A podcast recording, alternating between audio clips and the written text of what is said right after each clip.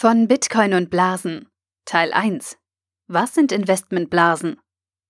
Ein Artikel von BTC Echo verfasst von Philipp Horch.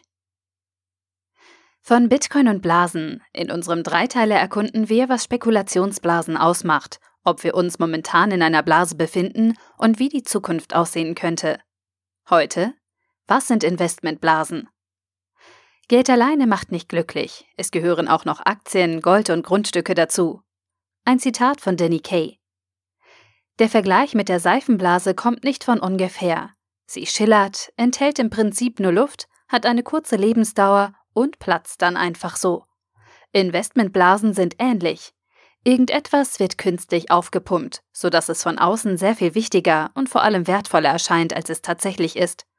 In der Hoffnung, schnell reich zu werden, zahlen Menschen dann zu hohe Preise, ohne dass es der tatsächliche Wert rechtfertigen würde.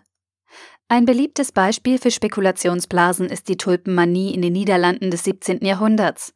Tulpen waren hier ein beliebtes Schmuckstück. Gerade Mitglieder der reicheren Häuser schmückten ihre pompösen Gärten gerne mit den ansehnlichen Liliengewächsen. Zunächst tauschten die Mitglieder der Adelshäuser untereinander. Schließlich wollte man eine hohe Vielfalt in seinen Gärten bekommen. Dann nahm sich der Markt der Sache an. Mehr und mehr Menschen erkannten, dass den Tulpen bzw. ihren Zwiebeln ein hoher Wert zugeschrieben wurde. So begann ein wilder Handel, der auf Spekulation basierte. Die Menschen zahlten immer mehr Geld für ihre Tulpenzwiebeln. Das zog sich letztlich durch alle Bevölkerungsschichten. Hinter jeder Tulpenzwiebel verbarg sich plötzlich das Versprechen, reich zu werden. Die Blase schwoll an. Während der Preis weiter stieg, blieb der Wert derselbe. Abgesehen vom Versprechen, zu einem Schmuckstück heranzuwachsen, bot die Tulpe nicht viel. Man mag sie essen können, doch der Nährwert ist hier sehr gering. Dementsprechend sank der Preis auch schnell wieder. Viele Spekulanten hatten Haus und Hof verzockt und saßen nun mit ihren wertlosen Tulpenzwiebeln da. Die Blase war geplatzt. Dafür war ein Faktor maßgeblich verantwortlich. Der Unterschied zwischen Fundamentalwert und der Blasenkomponente.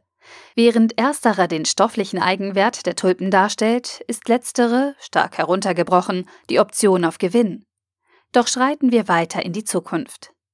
Eine Blase, die deutlich weniger weit zurückliegt als die Tulpenblase, ist die Dotcom-Blase. Wenn es sich auch um ein viel aktuelleres Phänomen handelt, der Mechanismus war derselbe. Viele waren gierig, investierten zu viel Geld und verloren es. Die Rede ist dieses Mal von den zahlreichen Startups, die die New Economy mit sich brachte. Während das Internet in den 1990er Jahren seinen Siegeszug antrat, sprossen die neuen Unternehmen aus dem Boden. Und alle versprachen sie gleichsam eine goldene Zukunft, ohne genügend technischen Backup zu haben, um diese Versprechen jemals zu erfüllen. Und dennoch, die Menschen investierten, und zwar reichlich. Überall herrschte Aufbruchstimmung in Hinblick auf die neue Technologie. Die meisten Startups gingen direkt an die Börse. Die meisten Anleger kauften die Aktien. Teilweise genauso blind und verblendet wie so viele niederländische Anleger Jahrhunderte zuvor. Das Investmentobjekt Aktie wurde salonfähig. Ob Lieschen Müller oder Franz von nebenan. Jeder konnte plötzlich Aktien kaufen. Das führte dazu, dass sich die Börsenbewertung vieler Unternehmen ab Mitte 1999 vervielfachte. Die Blase schwoll an. Angefüllt war die Dotcom-Blase mit den Hoffnungen und der Gier vieler Anleger und dem Expansionsdrang vieler Unternehmen. Wer durch die Börsengänge mehr wert war, investierte die gewonnenen Mittel weiter, während neue Anleger von zweistelligen Kurssteigerungen gelockt wurden. Im Zuge dessen etablierten sich viele Daytrader, die sich zumindest zum Teil der Blasenkomponente durchaus bewusst waren, aber zumindest von den täglichen Kursanstiegen dennoch profitieren konnten. Die Stimmung war eindeutig bullish. Alle rannten mit dem Kopf voraus in Richtung Investment. Shut up and take my money war die Devise an vielen Orten. Im Jahr 2000 war die Blase dann zum Bersten gefüllt. Es ging nichts mehr. Der Börsenwert vieler Unternehmen war nicht durch materielle Gegenwerte gedeckt. Das Kapital war nicht im klassischen Sinne materieller Güter greifbar. Viele der Unternehmen meldeten Insolvenz an. Es kamen Meldungen von fingierten Umsätzen auf.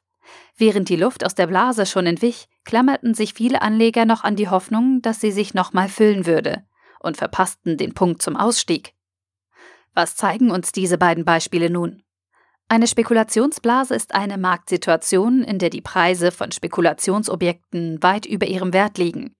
Am Anfang rechnen viele Menschen damit, dass sie mit dem Verkauf der Objekte große Gewinne einstreichen können. Deswegen kaufen sie letztlich viel davon ein. Dadurch wird die Nachfrage groß. Wenn die Anleger nun aber bemerken, dass der Preis deutlich über dem Wert der Güter liegt, greift Fahrt. Schnell verkaufen, solange noch kein Totalverlust da ist. Dadurch steigt das Angebot und die Preise sinken. Die Luft entweicht aus der Blase. Das Ergebnis? Wer rechtzeitig verkauft, gewinnt. Wer zu spät kommt, den bestraft das Kapital. Ob es nun um Tulpen oder Tech-Startups geht, Menschen denken, dass sie mit waghalsigen Investitionen in kurzer Zeit viel Geld verdienen können mit Waren, deren tatsächlichen Wert sie nicht kennen und einschätzen können. Die Preise sind volatil. Sie steigen und fallen in kurzer Zeit im bis zu zweistelligen Bereich. Wenn die Blase dann platzt, verlieren viele ihr eingesetztes Kapital, während die wenigen übrig bleiben, die das richtige Händchen hatten. Der Artikel wurde gesprochen von Priya, Vorleserin bei Narando.